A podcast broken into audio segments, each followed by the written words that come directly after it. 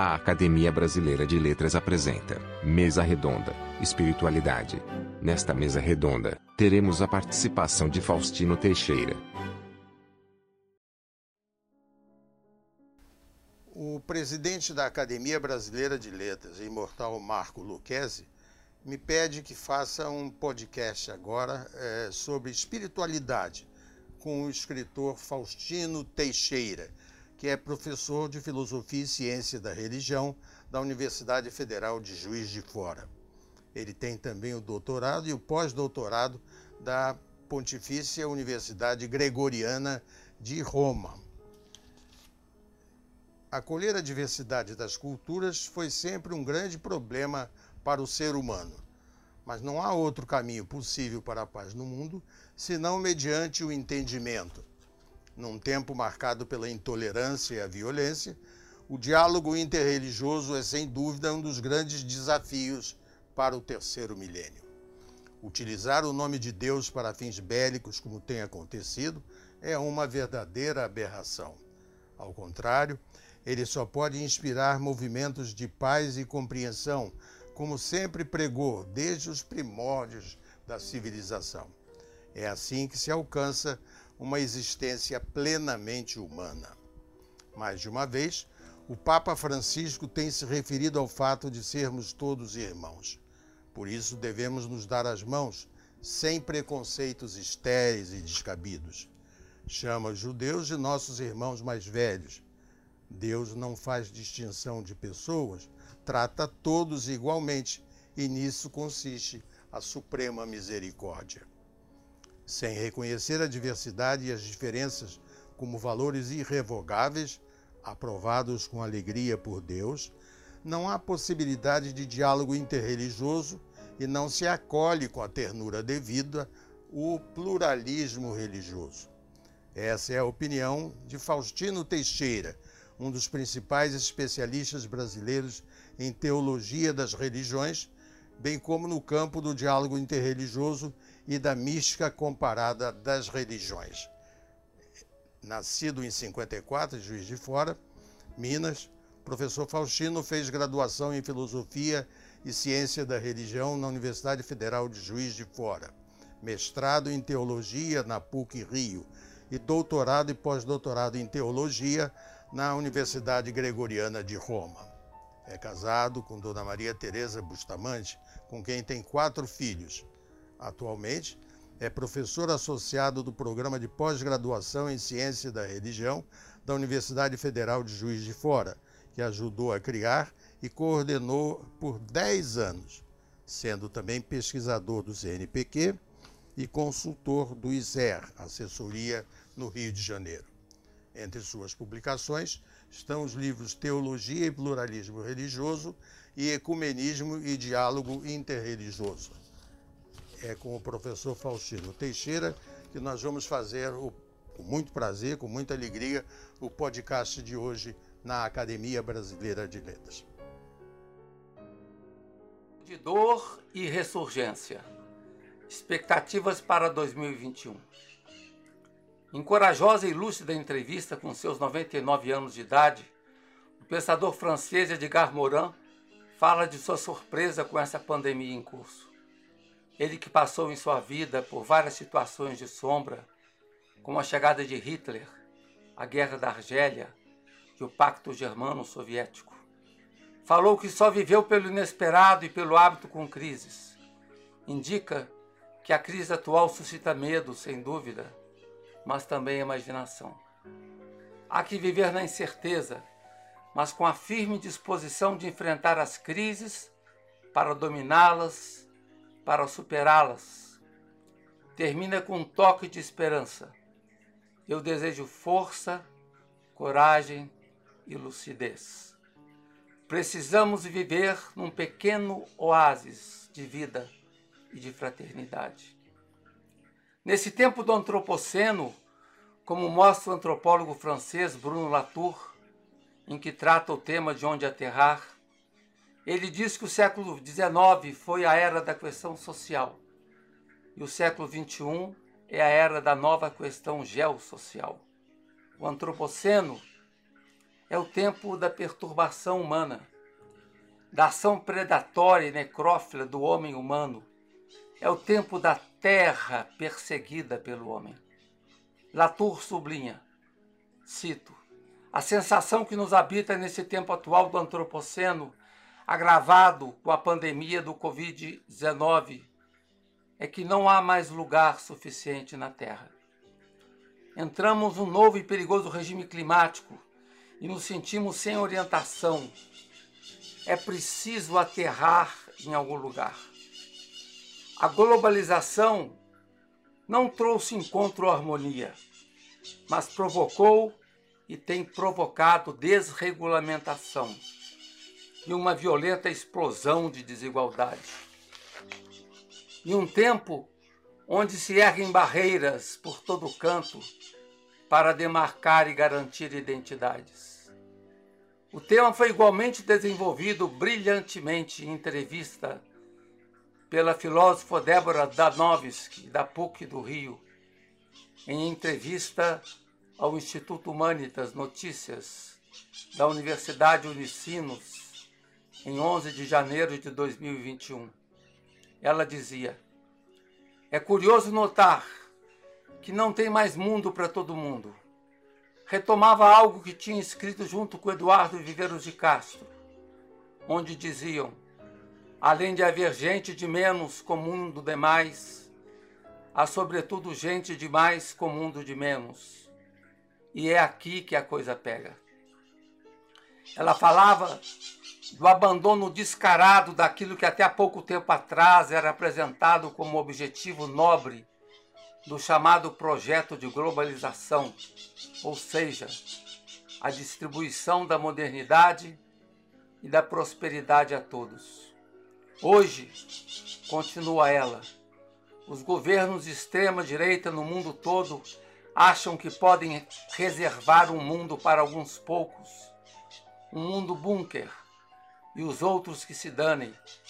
Não percebem que, mesmo para eles, só é possível haver mundo, ou pelo menos um mundo não completamente devastado e inóspito, se nele couberem todos os outros mundos em livro que lança ideias para adiar o fim do mundo, Ailton Krenak, professor doutor honoris causa da Universidade Federal do Juiz de Fora, sublinha: A gente não fez outra coisa nos últimos tempos senão despencar, cair, cair, cair. Então, por que estamos agora grilados com a queda? Vamos aproveitar toda a nossa capacidade crítica e criativa para construir paraquedas coloridos. Lidar com essa melancolia no tempo desprovido de esperança é muito difícil. Lembro-me de uma impressionante crônica de meu amigo Luiz Felipe Pondé, da PUC de São Paulo, parceiro nos estudos de mística, onde falava do belo filme Melancolia de Lars von Trier. Sigo aqui seus passos. Em certo momento de sua reflexão, falava sobre a personagem central do filme, Justine. Ela se dá conta que a vida na Terra é má. Lamenta o fato de estarmos sós. Mesmo a comida mais gostosa revelará seu sabor verdadeiro. A substância última das coisas são as cinzas. Ao tocar o mundo com a boca, a profetisa Justine sente o gosto da verdade infeliz das coisas no filme Melancolia, não é apenas o nome de uma doença, mas o nome do planeta que prova que os melancólicos são profetas. Quando finalmente se comprova a inevitabilidade da dança da morte, nome dado no filme para a rota de colisão, Justine aparentemente sai da tristeza e se revela mais corajosa das duas irmãs. Ela não se cura, o universo é que se deixa mentir sobre si mesmo. Algo semelhante dolorido vem descrito pelo renomado fotógrafo brasileiro Sebastião Salgado, numa das passagens mais sombrias de seu documentário, aborda um semelhante refrão ao lidar com o doloroso sofrimento dos povos da terra. Retomando a fala de Débora, ela toca também no tema da pandemia no tempo do antropoceno. Indica que a pandemia é a nossa questão mais imediata e premente.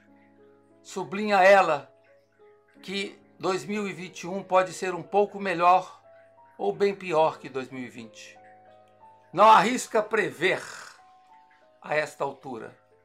Pode, porém, vir a ser mais suportável ou mais insuportável. É curioso que todo mundo está usando esse termo mínimo. Um ano mais leve, mais suportável, um pouco mais alegre. Diminuímos bem nossas expectativas. Vê-se como tudo é relativo nesse mundo. Enfim, além desses fatores externos à sociedade, mutações do vírus, realça Débora que 2021 pode ser um ano melhor se o governo deixar de fazer seus absurdos, incentivando aglomerações e bloqueando a liberação das vacinas, a compra de seringas, agulhas. E se as clínicas privadas não roubarem, não comprarem na frente a vacina pública. Diz Débora que está sendo muito duro também para as crianças e os jovens viverem em isolamento e para os idosos, sem contar o pessoal da saúde, é claro. É também o que expressou o Papa Francisco ao falar do abandono e do descarte dos idosos em sua última encíclica Fratelli Tutti, sobre a fraternidade e amizade social.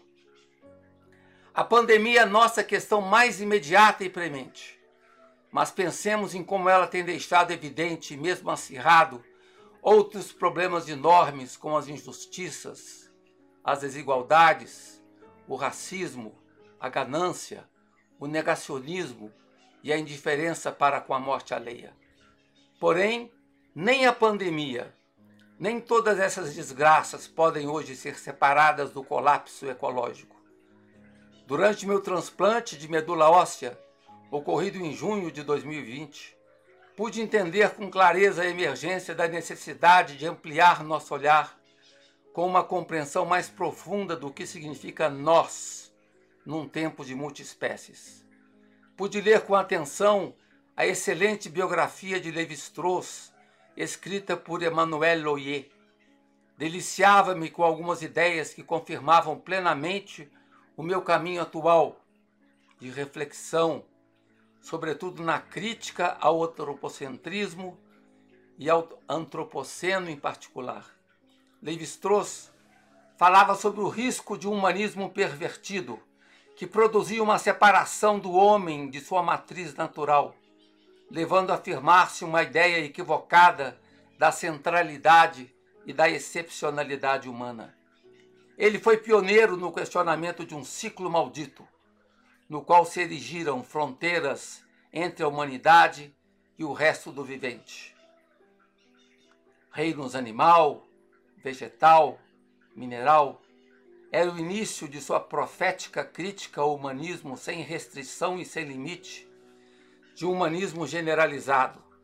Não podíamos dar conta na época de suas decisivas críticas em razão da visão predominante na esquerda de crítica ao estruturalismo. Levi-Strauss, na verdade, lançava um grito profético e radical, com uma lição que nos levaria bem longe ao longo da década de 60, e depois lançava-se contra um humanismo arrogante e imbecilizante, e tudo desdobrou-se nas suas maravilhosas mitológicas.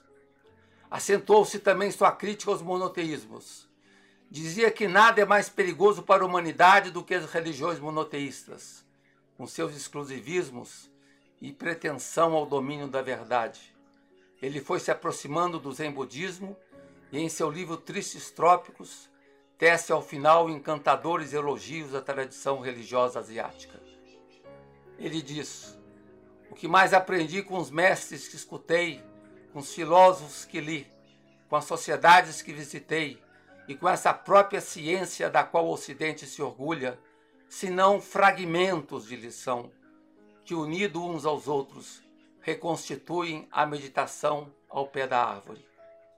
O que se coloca hoje para nós com a maior urgência é uma atitude nova diante do tempo, de uma conversão ecológica, como diz Papa Francisco, movida pelo caminho interior e pelo profundo desejo de gratuidade e desaceleração.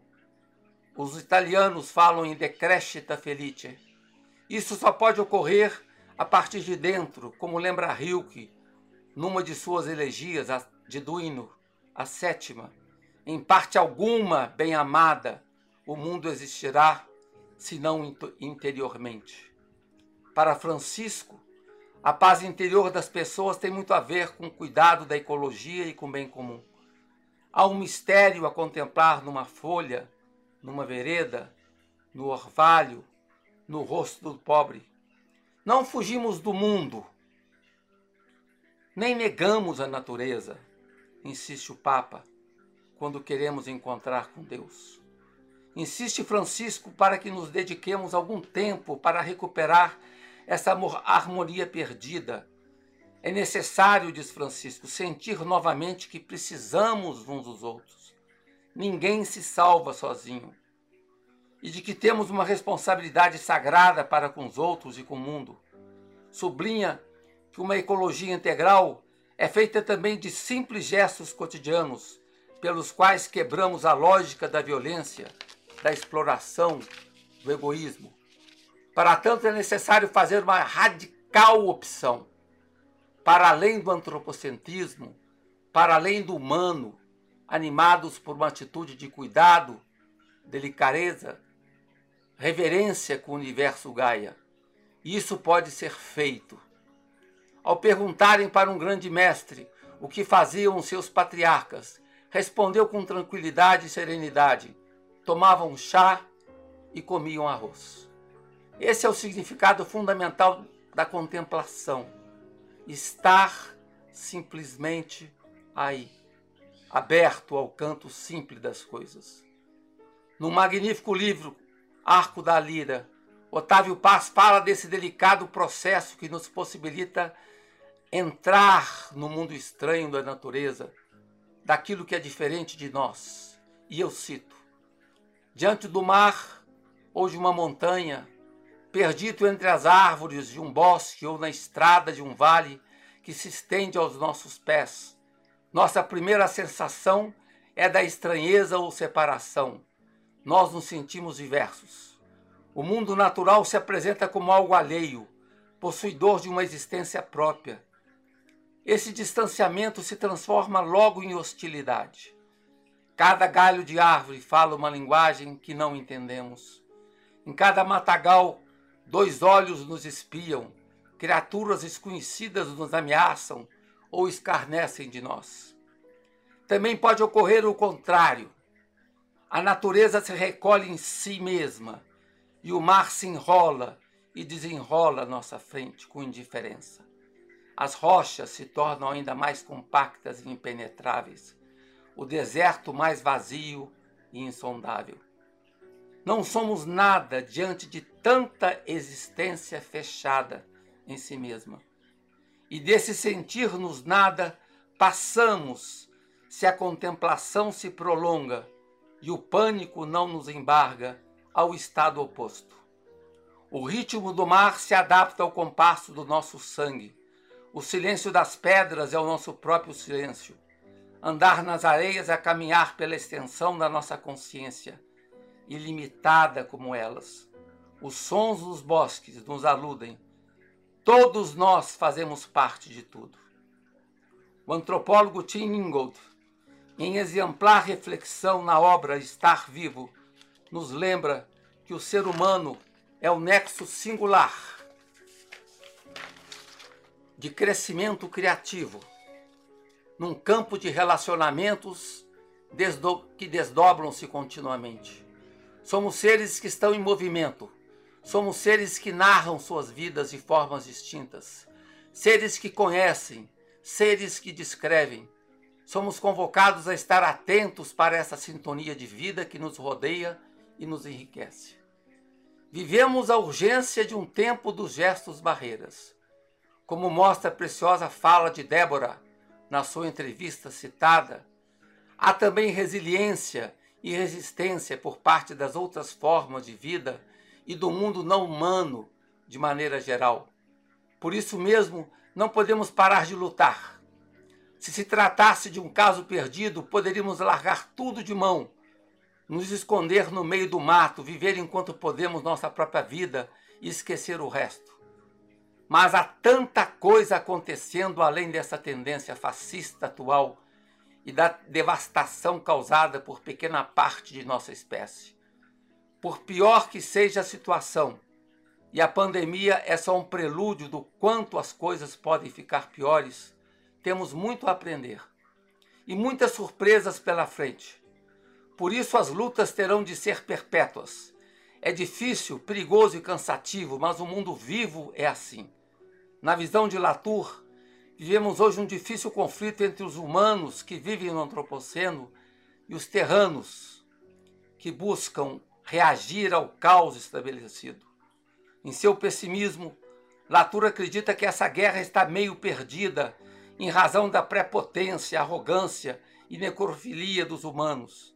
Eu penso um pouco diverso, na linha de antropólogos que acreditam em algo diferente, reagente, os terranos buscam com todas as suas forças, apoiados em suas condutas diversas, a fazerem gestos barreira contra tudo isso, mas são muitas vezes ridicularizados, como no caso de Greta Thunberg. Os dias são muito difíceis, mas há horizonte pela frente. Um novo olhar para além do exclusivismo antropocêntrico e dos excepcionalismos que carregam a violência em seu bojo uma sensibilidade nova, sim, com calor no coração e abertura para o. Temos que redescobrir a vitalidade dos emaranhamentos e a vivacidade das populações não humanas. Como mostra Tingold e cito, é dentro desse emaranhamento de trilhas entrelaçadas, continuamente se emaranhando aqui e desemaranhando ali, que os seres humanos crescem ou emanam ao longo das linhas de suas relações. É belo o convite feito por Anat Singh para quando entrarmos numa floresta, olhar para baixo e poder captar com surpresa que a vida transcorre harmônica sob nossos pés, numa cidade tecida por fungos, micélios, microrrizas que interconectam a floresta em amaranhados complexos e criativos, ou seja, a vida que se interrelaciona por todo o canto. E entender, como já dizia o grande mestre Dogen do século XIII, da tradição Soto Zen, que aqueles que não têm olhos para ver as montanhas não as percebem ou conhecem.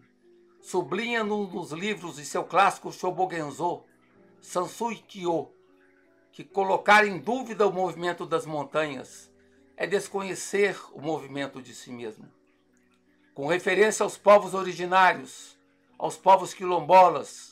Vamos hoje aos poucos nos despertando para a vitalidade do cosmos anímico, num campo de presenças e energias interrelacionais ainda desconhecido, onde a vida, diz Ingold, a vitalidade e movimento, o sol está vivo, as árvores, os rios, os ventos, os chapiri.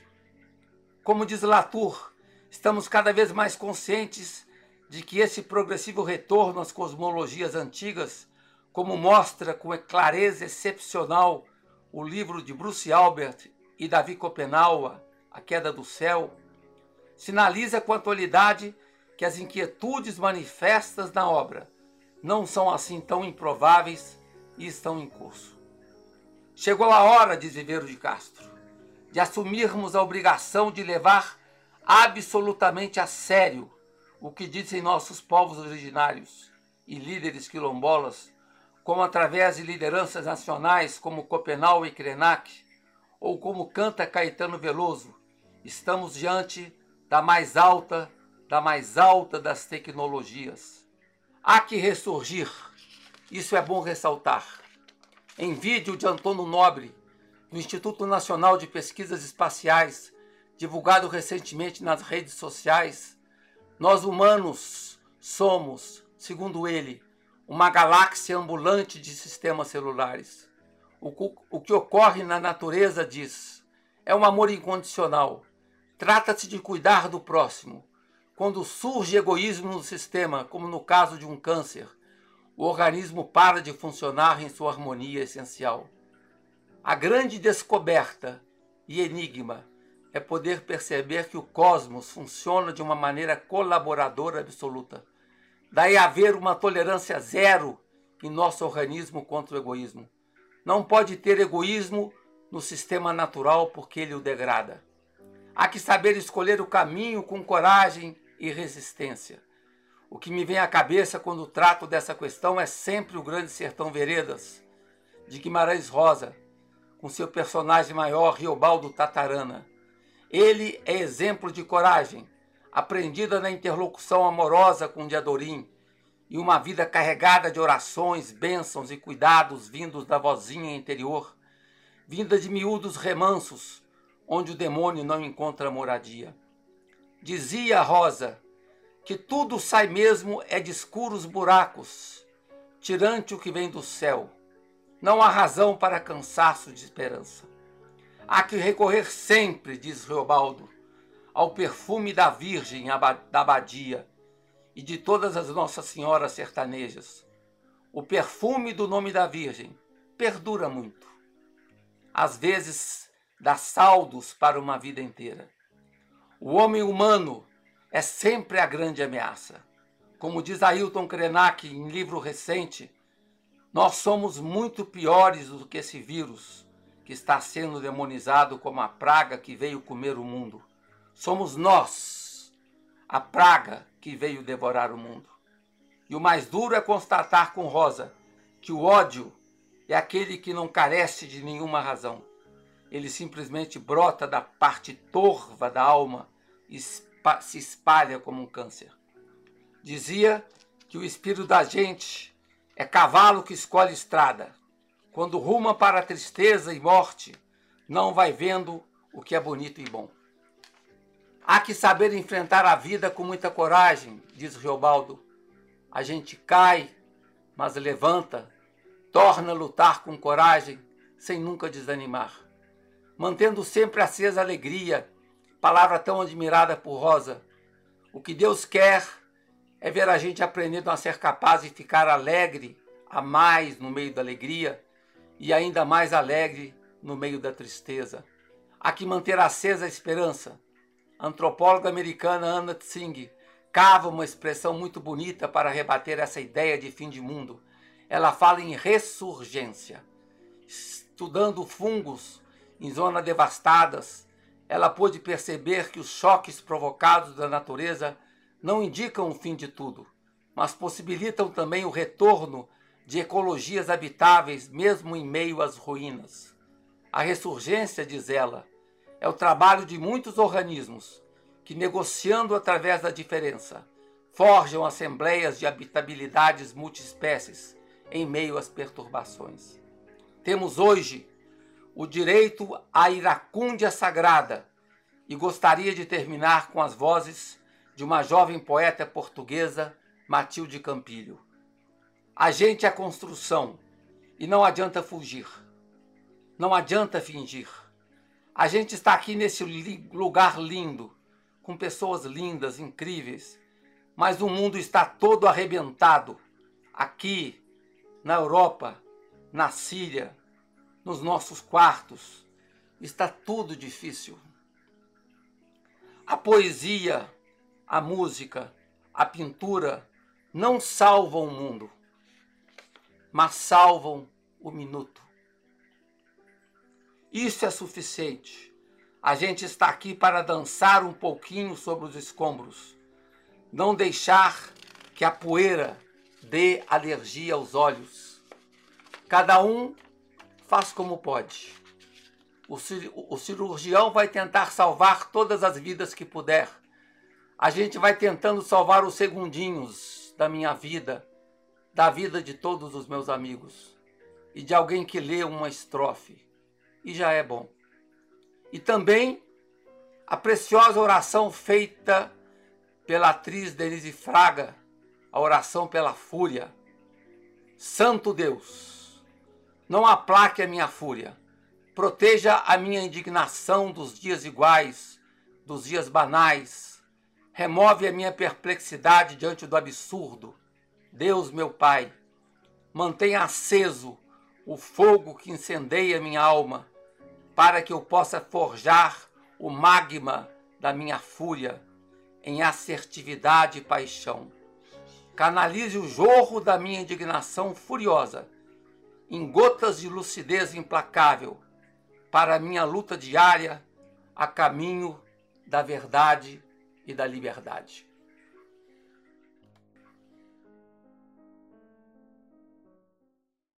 Você pode acessar todos os podcasts da academia através do nosso site. Acesse pelo link www.academia.org.br/podcast.